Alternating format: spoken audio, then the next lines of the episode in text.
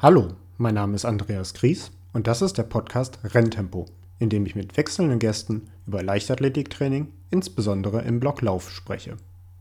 In dieser Folge habe ich Sophie Kretschmer zu Gast. Sophie ist derzeit eine der schnellsten Langstreckenläuferinnen in der U23. Ihre 10 Kilometer Bestzeit hat die Läuferin des LAC Aschersleben im März in Dresden auf 35 Minuten 21 verbessert. Sophie und ich haben uns über einen Beitrag von ihr auf Larache über Selbstwirksamkeitserwartung unterhalten und sind von dort unter anderem auf die Themen Motivation, Leistungsdruck und Nachdenken während des Laufes gekommen.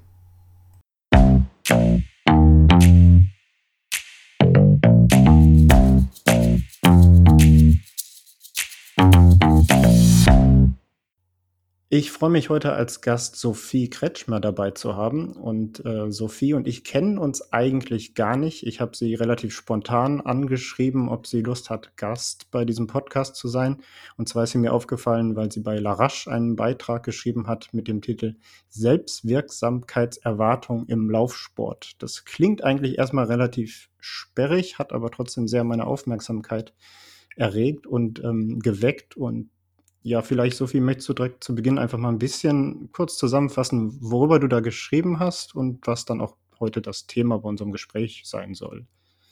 Ja, sehr gerne. Ähm, also zuerst einmal würde ich sagen, warum ich überhaupt zu diesem, ja, wie du gesagt hast, spärlichen Thema gekommen bin. Ähm, ich studiere Gesundheitsmanagement und ähm, in einem Modul ging es eben vorwiegend um Selbstwirksamkeitserwartung. Und das passt eben auch sehr gut auf den Sport. Ja, und Selbstwirksamkeitserwartung ist im Prinzip der Glaube an sich selbst, eine neue oder schwierige Situation bewältigen zu können. Also zum Beispiel, so eine Situation könnte jetzt bei uns ein Wettkampf sein oder ja, einfach der Wille, einen Marathon zu laufen oder vielleicht später die Teilnahme an Olympia. Genau das ist eigentlich erstmal so das Grobe, würde ich sagen. Ja, ich fand es ganz spannend. Du hast ja auch geschrieben, äh, dieses Beispiel, eine Meile unter vier Minuten zu laufen. Und ähm, was bei mir sofort im Kopf waren einfach tausende Beispiele von mir selber und von Athletinnen und Athleten, wenn man irgendwie so eine magische Schallmauer unterboten hat, sei es jetzt keine Ahnung, die zwei Minuten über 800 Meter, was, was für viele Männer ja erstmal auch ein gutes Thema ist, vier Minuten über 1500, egal welche Preisklasse, welche Kategorie man läuft, vielleicht 40 Minuten auf 10, drei Stunden Marathon. Es gibt ja so viele Beispiele, wo man sich teilweise vielleicht die Zähne ausbeißt und dann heißt es, wenn man es einmal geschafft hat, dann schafft man es irgendwie immer wieder. Und das war sofort so die Assoziation, die ich damit hatte. Ähm, das habe ich dann auch richtig verstanden, oder? Ja, genau. Also das ist halt auch, ähm, würde ich sagen, das kennt irgendwie jeder Läufer, der, also man will halt so eine Zeit schaffen. Zum Beispiel bei mir war es damals, ich wollte, ich konnte mir immer nicht vorstellen, dass ich jemals unter 40 Minuten laufen könnte. Und dann, ähm, ja, dann, wenn man es einmal geschafft hat, dann will man halt auch immer unter 40 Minuten laufen. Und ähm, ich glaube, ich glaube, das passt auch gut gerade auf das Beispiel ähm, mit den Marathonläufern in Deutschland, die gerade die Norm laufen und da es halt so viele schaffen, dadurch auch Selbstwirksamkeitserwartung bei allen ziemlich hoch ist. Wenn du, wenn du weißt, was ich meine, das Beispiel. Ja, du hast, ich glaube, das ist, kommt auch im Artikel, dass man sich ja nicht nur mit sich selbst vergleicht, sondern auch mit ähnlich guten Leuten. Und ich glaube, das kennt auch jeder irgendwie. Man weiß, den habe ich im letzten Jahr immer gepackt oder die habe ich im letzten Jahr immer gepackt und dann laufen die eine neue Bestzeit. Und einerseits setzt einen das selbst unter Druck, aber man hat auch so das Gefühl, dann müsste ich das auch schaffen. Ja, genau. Wenn das andere können, warum soll ich das nicht können, sozusagen? Dem steht ja so ein bisschen aber auch der Druck gegenüber, ne? Also, ob es jetzt Versagensdruck ist, ob es, ich weiß, ich plaudere jetzt mal selber aus dem Nähkästchen, ich weiß, ich, ich wurde angespornt natürlich durch starke Konkurrenz und trotzdem, wenn irgendwie bei einer Meisterschaft oder bei einem Wettkampf der eine oder andere nicht dabei war, fühlte sich die Aufgabe, dieses Rennen zu gestalten, irgendwie leichter an und es war auch nicht unbedingt unangenehm, ja, obwohl man ja eigentlich für den, für den Leistungskampf oder den, ja, den sportlichen Vergleich lebt.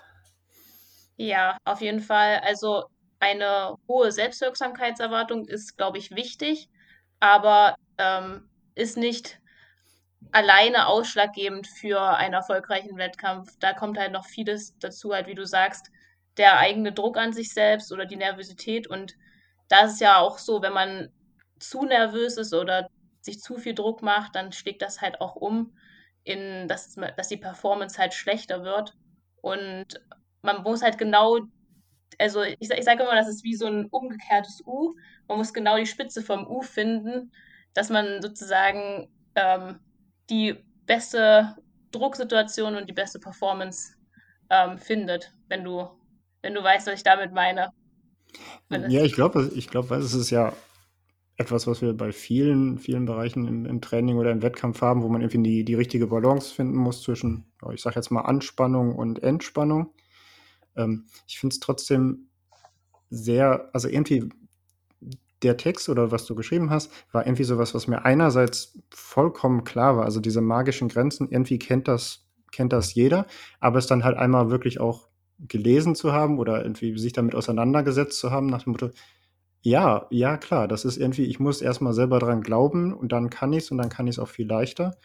Ähm, und auch andersrum, also aus der Trainersicht, wenn ich jemandem zeige, dass er es kann, auch das, das kennt man ja. Also es gibt beispielsweise Trainingseinheiten, die macht man ja auch, um jemandem ein gewisses Selbstvertrauen zu geben. Ja? Also ein 800-Meter-Läufer läuft häufig mal relativ kurz noch vor einem Wettkampf, ein 600er mit ganz kurzer Pause und 200 drauf. Ja? Und das irgendwie alleine und das ergibt zusammen in etwa die Zeit, die man dann auch bei 800 Meter laufen kann. Und Athleten, die das häufiger gemacht haben, die wecken darauf auch das Selbstvertrauen. Die wissen ja, das habe ich letztes Jahr in der kombinierten Zeit geschafft und das kam raus und dann kann ich das dieses Jahr auch. Und so Sachen spielt man ja auch als Trainer. Trotzdem war mir das so gar nicht 100% bewusst, dass es das gibt. Ja, also irgendwie einerseits, auch das ein bisschen das U, einerseits vollkommen klar, andererseits nie konkret drüber nachgedacht. Wie war das denn bei dir? Du hast das, du sagtest das ja auch aus dem Studium und dann ein bisschen auf dem Sport übertragen. Gab es da auch so einen Aha-Moment? Ach ja, das kenne ich von meinen 40 Minuten oder war es ähm, eher andersrum? Also ich würde sagen, dass ich mich damit sozusagen im Studium äh, beschäftigt habe und ähm, aber auch also ich habe das gelesen, habe es auf, auf das Laufen bezogen und habe gemerkt, ja, das passt auf jeden Fall, aber trotzdem habe ich auch gemerkt, dass es eben nicht alles ist. Also ich finde, es kommt, also ohne Training, wenn man eine hohe Selbstwirksamkeitserwartung hat und nicht trainieren würde, ist ja klar, dann würde man, könnte man auch nicht abliefern oder wenn man an dem Tag eben einfach keine besonders gute Tagesform hat, dann läuft es halt auch einfach trotzdem nicht. Deswegen finde ich, ist es auf jeden Fall ein großer Teil, den man sich bewusst machen sollte und den ich mir vielleicht vorher auch nicht so bewusst gemacht habe. Aber es ist trotzdem, glaube ich, nicht alles was am Ende ausschlaggebend ist. Ja, ganz bestimmt sogar nicht. Also wenn es so einfach wäre, dann, ähm, dann hätten wir es Du musst nur dran glauben, dann klappt Das äh, ist, ähm, ich glaube, das hört spätestens in der U12 auf zu funktionieren. Aber, aber, aber das glauben relativ viele auch, glaube ich, dass, dass es reicht. Also jetzt gerade so, ähm, also ich arbeite manchmal noch in einem Fitnessstudio und da habe ich auch Kontakt zu, ähm, sage ich mal, Hobbysportlern, die jetzt zum Beispiel das Ziel haben, einfach ein paar Kilo abzunehmen oder so.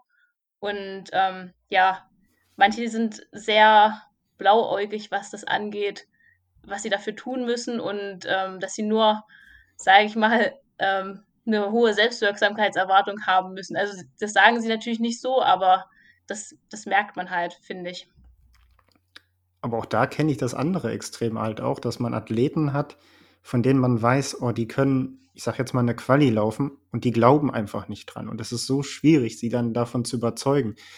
Bis hin zum größten Extrem, dass vielleicht Athleten einen Wettkampf abbrechen, wo sie vielleicht jetzt nicht die Bestzeit gelaufen wären, aber richtig, trotzdem richtig gut, weil einfach da irgendwie auch der Glaube dran fehlte oder, naja, das wird heute keine Bestzeit. Und du denkst, ja, du musst ja auch nicht jeden Tag Bestzeit laufen. Das ist glaube ich, auch nicht gerade leicht. Also gerade wenn, wenn den Ausdauerdisziplinen 100 Meter Sprint, den, den haut man halt immer noch zu Ende. Aber umso länger die Distanz wird, umso mehr Zeit man hat nachzudenken, umso mehr Zeit hat man auch an sich zu zweifeln. Ja, ich glaube auch das kennt jeder, wenn man irgendwie einen 10 Kilometer Lauf bei Kilometer 5 durchgeht und irgendwie, hm, das wird heute nicht so was, dann wird die zweite Hälfte wahrscheinlich noch mal langsamer. Andersrum, wenn man irgendwie bei Kilometer 9 merkt, das wird eine Bestzeit, dann kommt der letzte Kilometer irgendwie noch mal 10 Sekunden runter von der, von der Durchschnittszeit. Ja, auf jeden Fall. Da kann ich, kann ich auf jeden Fall aus eigenen Erfahrungen nur zustimmen. Also, das kenne ich. Was ich mir natürlich dann die Frage stelle, ob, ob man damit halt auch, naja, ich sag mal, in gewisser Weise spielen kann. Ne? Also ob man daraus, ähm, wenn man jetzt distanziert das betrachtet und weiß, okay, es gibt diesen Faktor, inwiefern kann man ihn vielleicht auch beeinflussen. Ne? Ja, also da habe ich mich auch zubelesen und da ähm, gab es auf jeden Fall einige, sag ich mal, ähm, Mittel, um die Selbstwirksamkeit zu erhöhen, wie, wie zum Beispiel ähm, ja einfach ein Trainingstagebuch führen, wo man sich zum Beispiel die Laufkilometer aufschreibt und dann ähm, sieht man sozusagen vor sich, was man gemacht hat und ähm, ja, genau, ist dann halt und erhöht halt damit auch seine eigene Selbstwirksamkeit, dass man dann im Wettkampf auch besser performen kann. Oder zum Beispiel, was auch ein Beispiel ist, wenn man sich, zum, wenn man sich mit ähm, Menschen umgibt, die einem sagen, dass man das schaffen kann, dann erhöht man auch seine Selbstwirksamkeit. Ist ja auch ein also klassischer Fall Trainingsgruppe und Trainer, Trainerinnen gespannt. Ne? Also im Normalfall sollte ja ein Betreuerteam auch die Aufgabe haben, das, das Selbstvertrauen oder äh, die Selbstwirksamkeitserwartung ähm, in eine positive Bahn zu lenken. Gibt sicherlich auch Beispiele, wo das gründlich misslingt, aber ich glaube, in den meisten Fällen ist es halt, ist es schon so, dass es gut klappt. Und ähm, auch dieses Beispiel Trainingsgruppe, ja, also wenn ich jetzt eine, eine weiß nicht, wie, ich frage mal direkt, wie, du hast eine Trainingsgruppe, hoffe ich doch, und trainierst nicht alleine, wenn jetzt nicht Corona ist, oder? Ja, eine relativ kleine Trainingsgruppe, ähm, bestehend aus einem Trainer und einem Trainingspartner. Aber wir fahren immer auch mal, um in einer noch größeren Trainingsgruppe zu trainieren, zum Beispiel eine halbe Stunde in die nächste Stadt, also nach Halle oder ja, oder mal nach Leipzig, das ist dann ein bisschen weiter, aber einfach, weil das Gefühl, finde ich, in der, mal mit anderen Leuten zu trainieren, macht halt einfach Spaß und ist mal was anderes und deswegen machen wir das halt. Aber es ist auf jeden Fall, stimmt auf jeden Fall, in einer, ohne Trainingsgruppe würde es sehr viel weniger Spaß machen, das Laufen. Ja, und man hat halt diesen, diesen Vergleich, also worauf ich ein bisschen hinaus will, ist, wenn man eine intakte Gruppe hat, und das wird hoffentlich in den meisten Trainingsgruppen der Fall sein, irgendjemand ist dann irgendwie auch immer dabei, der diesen positiven Vibe, diesen, ja, komm, wir schaffen das, ey, komm, die letzten Trainings waren gut und sonst was mitbringt und da man sich halt untereinander ja auch immer vergleicht, egal ob man gleich stark ist oder weiß, in welchem Kräfteverhältnis man irgendwie zueinander steht auf dem, auf dem Leistungsaspekt hin, hm, wird man dann irgendwie so mitgezogen. Also ich kenne das auch, wenn ich irgendwie an der Startlinie stehe und ich, also äh, egal, ob man von jemandem gezogen wird oder einen hinter einen her jemand treibt, man weiß irgendwie dann doch, in welchem Kräfteverhältnis man zueinander steht. Und klar, das kann dann irgendwann kippen, wenn man merkt, ich kann heute nicht mit jemandem mit, den ich normalerweise alles zusammen mache, klar, aber dann hat man halt auch einfach irgendwie den schlechten Tag, dann hilft wahrscheinlich auch das, das größte Selbstbewusstsein nichts mehr. Ähm, aber andersrum hilft es einen halt auch, sich irgendwie einzupegeln, wenn da jemand steht und sagt, jo, wir ziehen das heute durch. Also ist ja, glaube ich, ein klassischer Effekt, warum fast nie jemand in der Staffel unterperformt, weil da ist halt einfach dieser Drive dann gemeinsam drin. Ja, ich finde auch ein gutes Beispiel ist auch die USA, wo so extrem große Trainingsgruppen sind und eben die ganzen Leute dort, also es laufen ja an den Colleges oder an der Highschool viel mehr als hier in Deutschland, einfach weil die in der Gruppe halt mitgezogen werden. Wobei Laufgruppen ja, also im Vergleich, da fehlt uns vielleicht beiden der Einblick, wenn ich jetzt eine Weitsprunggruppe habe, das ist ja nochmal was ganz anderes. Die sind ja dann, Techniker sind sowieso nochmal kleiner, Laufgruppen sind je nach, je nach Stadt und Region, glaube ich, in Deutschland ja dann im Vergleich auch noch relativ groß, aber klar, also ich meine, diese, diese Gruppen, vor allem im, im Jugend-Nachwuchssport wie irgendwie in den USA, äh, wenn die da ihre Cross-Country-Teams haben, das kriegen wir so gar nicht. Die haben ja dann auch tatsächlich in dem Sport viel häufiger Mannschaftswettbewerbe, als wir es haben. Also es gibt irgendwie bei Straßenläufen, ja gut, hier und da mal eine Mannschaftswertung, aber so wirklich prominent wird das ja in Deutschland nicht gelebt. Ja, und also bei mir in meiner Trainingsgruppe ähm, ist einer, der war in den USA Und wenn der so erzählt, wie er in der Schule, wenn er eine Bestzeit ähm, gelaufen ist, ähm, ausgerufen wurde und vor der ganzen Schule halt vorgestellt wurde und gesagt wurde, hier die und die Person die Bestzeit und dann haben alle geklatscht und haben ihn alle gefeiert. Das ist natürlich auch etwas, was die Person dann auch pusht und halt dazu anstachelt, sozusagen beim nächsten Mal wieder zu laufen und halt auch wieder eine Bestzeit aufzustellen kenne ich auch aus der, aus der Etage eins älter, so wenn man, wenn man im äh, Nordamerika, also bei mir ist es ja eher Kanada, wo ich ein bisschen Bezug drauf habe, wenn da Sportler, egal welche Sportart, erfolgreich sind, in, die Unternehmen sind unfassbar stolz auf die. Und ein typisches deutsches Phänomen ist, wenn man seinem Chef sagt, ja, ich möchte aber dann und dann pünktlich zum Training, dann ist man so, ja, hm, ja, das ist aber dein Hobby.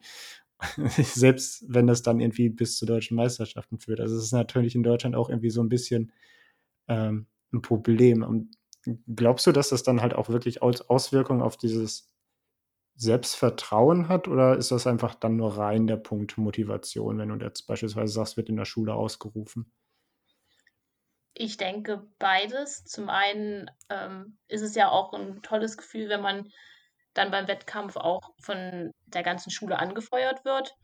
Und zum anderen habe ich dann auch mitbekommen, als er dann wieder nach Deutschland kam, war die Motivation schon um einiges geringer, hier weiterzulaufen, weil bei uns an der Schule eben, ja, ein Beispiel, wir waren zum Beispiel im Skilager und wollten am Abend noch unser Training machen und das wurde ähm, von den Lehrern halt ja, ich würde sagen, gerade mal akzeptiert. Er wurde gesagt, muss das jetzt noch sein, das Training? Und das würde einfach in den USA, würde das, würde sowas einfach nicht geben. Das würde unterstützt werden von den Lehrern. Und das, ähm, ja, ist auf jeden Fall auch schon ein Hindernis für die Motivation, würde ich sagen. Ja. Ich, also ich glaube, wir haben ja dann so diese zwei Punkte. Das eine ist, ist Motivation, was glaube ich ähm, äh, gerade so, was man immer sagt, intrinsische Motivation, also die Motivation, dass ich sage, ich will das, weil ich es gut finde. Und dann hat es ja noch den, den, den zweiten Effekt, irgendwie Freunde, Familie, Bekanntschaft, die, ich sag mal ganz platt, das irgendwie abfeiern, aber halt einfach auch dann positives Feedback geben. Ähm, und das andere ist ja dann auch so ein bisschen dieses, dieses Selbstvertrauen. Ich kenne das halt aber dann auch, Wettkämpfe, einerseits total geil, wenn Publikum da ist, wenn viel los ist, ja, wenn jetzt nicht gerade Corona ist, gerade dann Straßenläufe. Andererseits natürlich auch bei mir mehr Stadionsportler, wenn ich weiß, oh Gott, wenn das jetzt mies endet oder gerade nach einem Mittelstreckenrennen vielleicht auch damit endet, dass man sich danach irgendwo mal ein Gebüsch sucht, dann ist man auch froh, wenn irgendwie keiner da ist und noch besser auch keiner, den man wieder sieht danach. Also ähm, ich glaube, wir, wir haben immer mit diesem, wie hast du es so schön beschrieben, mit diesem U zu tun bei, bei all diesen Aspekten. Ja, ja, das stimmt. Na, ich glaube, es kommt auch immer ganz drauf an, wie die Tagesform ist und ob der Wettkampf eben gut lief oder gut läuft oder nicht.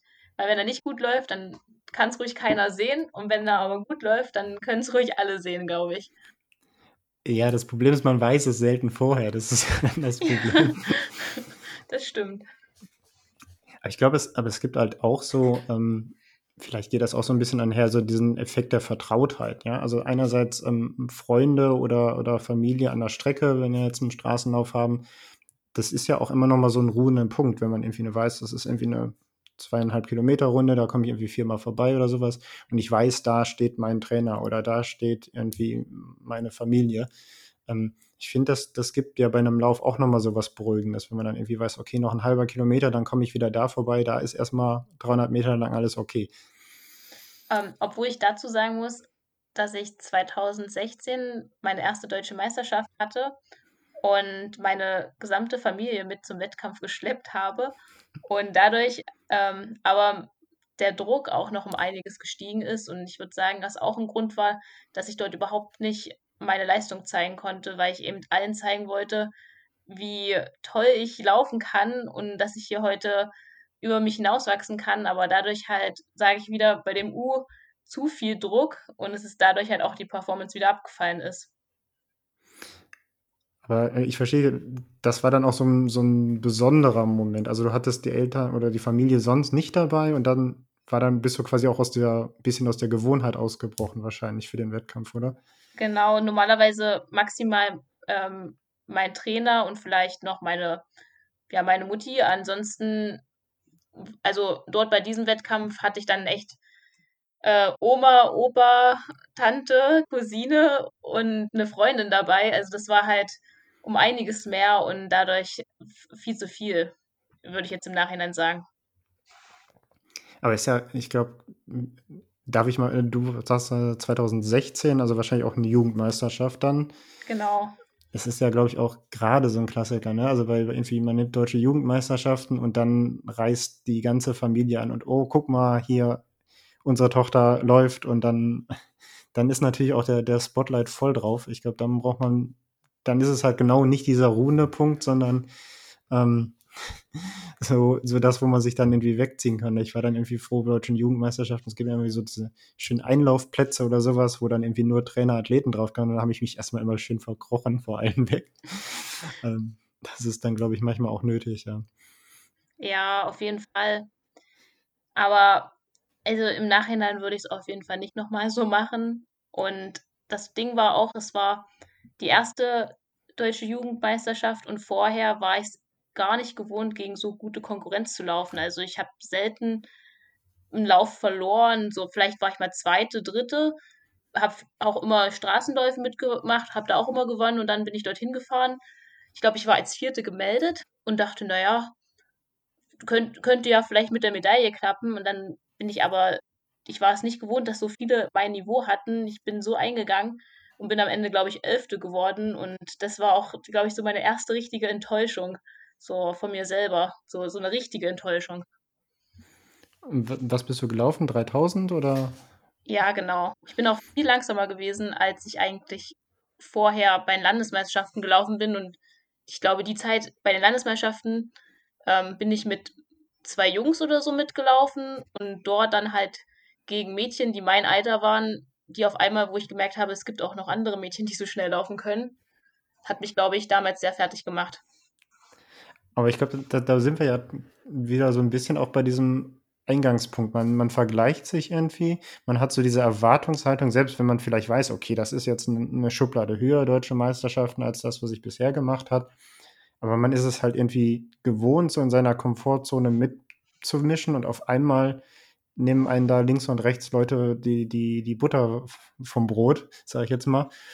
Und ich glaube, da muss man sich dann halt auch, auch neu orientieren. Also dann ist es, glaube ich, also häufig ist es ja auch so, dass man ein bisschen eine Vorahnung hat, was einen für ein Rennen erwartet.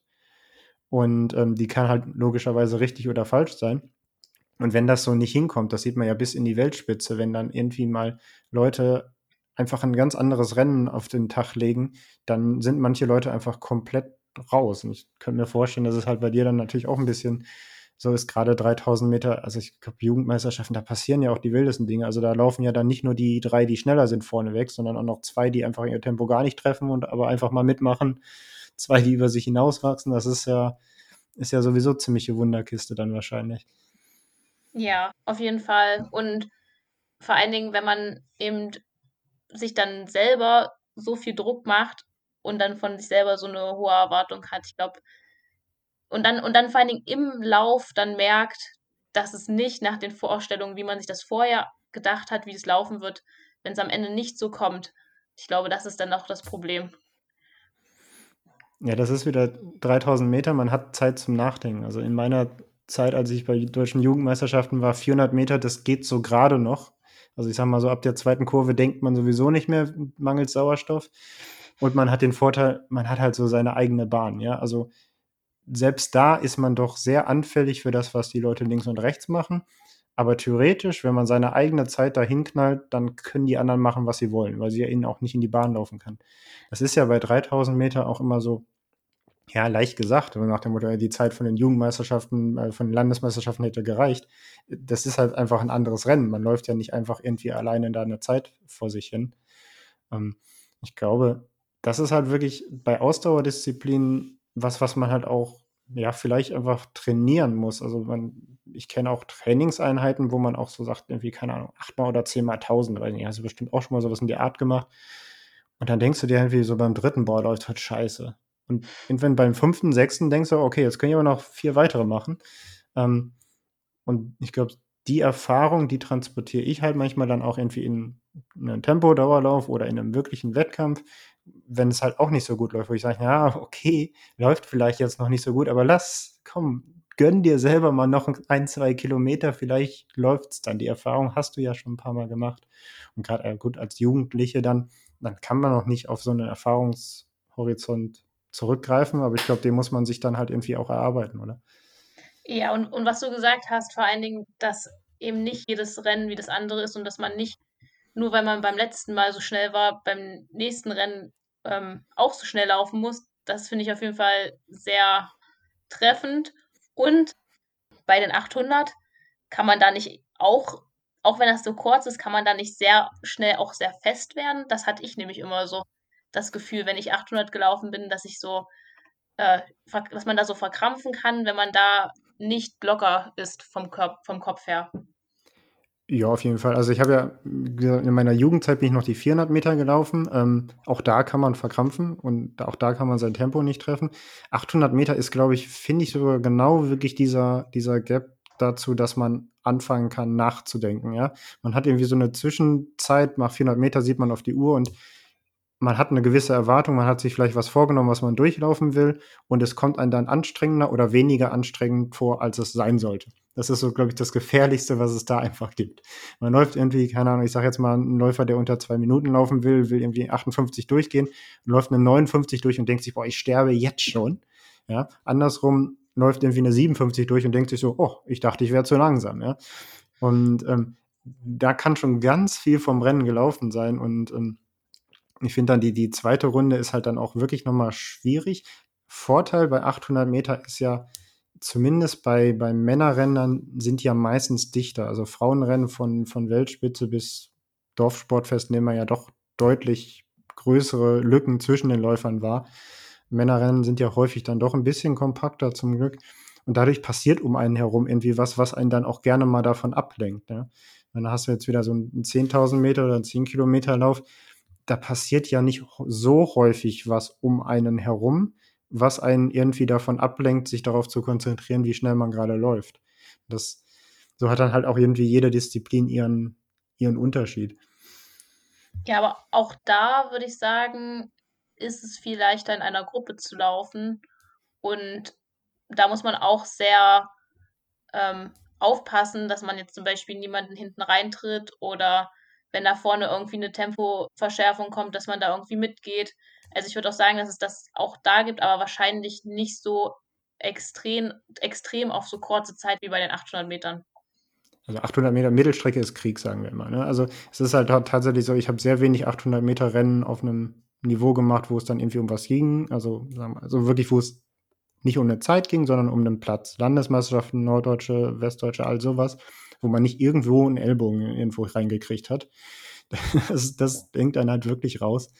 Ähm, und es ist dann doch mehr auch wirklich auf Körperkontakt, auf Ideallinie. Das hat man zumindest beim Straßenlaufrennen ja jetzt nicht so. Ich finde aber auch, was du sagst, so in der Gruppe rennen, ja, ein, ein Straßenlauf, Zehner in der Gruppe, super. Aber ich hasse es dann nur hinterher zu laufen. Also ich bin selbst so ein Typ, ich muss dann immer zwischendurch mal selber vorne zu laufen. Einerseits, weil ich das entspannend für meinen Kopf finde, nicht hingucken zu müssen, ob ich jemand auf die Hacken trete. Andererseits, weil ich diesen aktiven Part brauche, weil wenn ich irgendwie sieben Kilometer hinter jemand herlaufe, kann ich persönlich nicht so gut. Ja, also das ist natürlich auch eine Typfrage. Und auch da kenne ich, ich bin, als ich das erste Mal deutsche Meisterschaften zehn Kilometer mitgelaufen bin, da kann ja theoretisch fast jeder mitlaufen. Das ist ja jetzt nicht so ähm, unter Nicht-Corona-Zeiten, dass das komplett limitiert ist, dass man eine Norm braucht oder sowas. Und ähm, dann irgendwie damals ein Niveau, weiß nicht, was bin ich gelaufen, 33 Minuten oder sowas. Und es war einfach ein komplett anderes Rennen, als ich es gewohnt war von anderen Straßenläufen, wo es irgendwie doch, ja, gibt eine Gruppe auf dem, auf dem Tempobereich und alle laufen halbwegs gleichmäßig. Und bei den deutschen Meisterschaften waren einfach in diesem Tempobereich irgendwie 50 Leute und es war ständig Unruhe, von Start bis Ziel Unruhe, es war irgendwie ständig Führungswechsel in der Gruppe. Das hat mich dann zum Beispiel komplett rausgehauen gehabt an dem Tag. Ja, das kann auch sehr viel Energie kosten.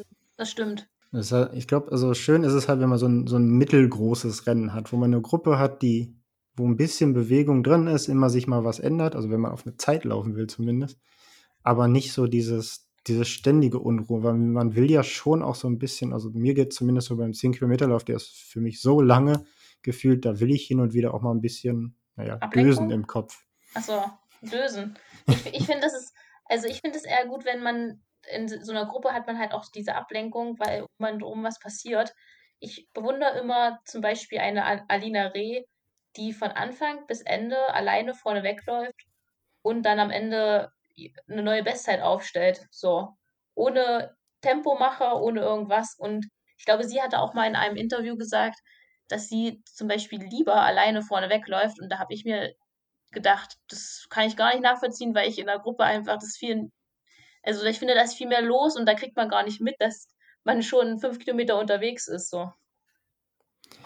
Ja, wahrscheinlich halt auch wirklich typabhängig, ne? So, so ähnlich wie ich es sage. Also ich gehe gerne zwischendurch halt mal dann irgendwie in der Gruppe nach vorne. Ich habe auch meine besten Zeiten gelaufen in Rennen, wo ich Tempomacher dann für Frauen war.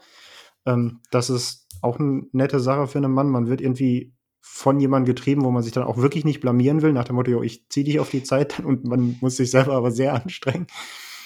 Ähm, und ansonsten, ja, Alina äh, läuft die Dinge halt tatsächlich extremst von vorne weg, aber ist ja, glaube ich, auch so ein bisschen einfach da reingeboren worden. Also ich meine, es gibt ja sehr wenig Frauen, die auf ihrem Niveau laufen, zumindest in Deutschland dann. Und ja, entweder dann sich immer von Männern pacen lassen oder halt äh, quasi das Herz in die Hand nehmen und von vorne weg. Ja, ja so ein, so ein Pacer-Job als Mann, finde ich, ist eigentlich, also ist eigentlich eine coole Sache. Das ist, das ja, aber auch, auch nicht nur, ne? ja, aber man hat halt noch so eine, so eine Aufgabe und meistens wird man ja dafür auch ähm, noch belohnt, oder? Also so. Also, so also ich habe es aus Freundschaftsdienst gemacht in den okay. Fällen, aber ähm, ja, man kann da sicherlich auch hier und da was. Es ist eigentlich, finde ich, das fast schade, dass man manchmal als Tempomacher mehr Geld verdienen kann, als wenn man selber läuft, ne? Ja, aber. das stimmt natürlich. Aber man kann dann auch bei großen Events mit am Start sein, auch wenn man eben nicht das Niveau hat, um bei den Männern vorne mitzulaufen. Und das ist, finde ich, trotzdem cool.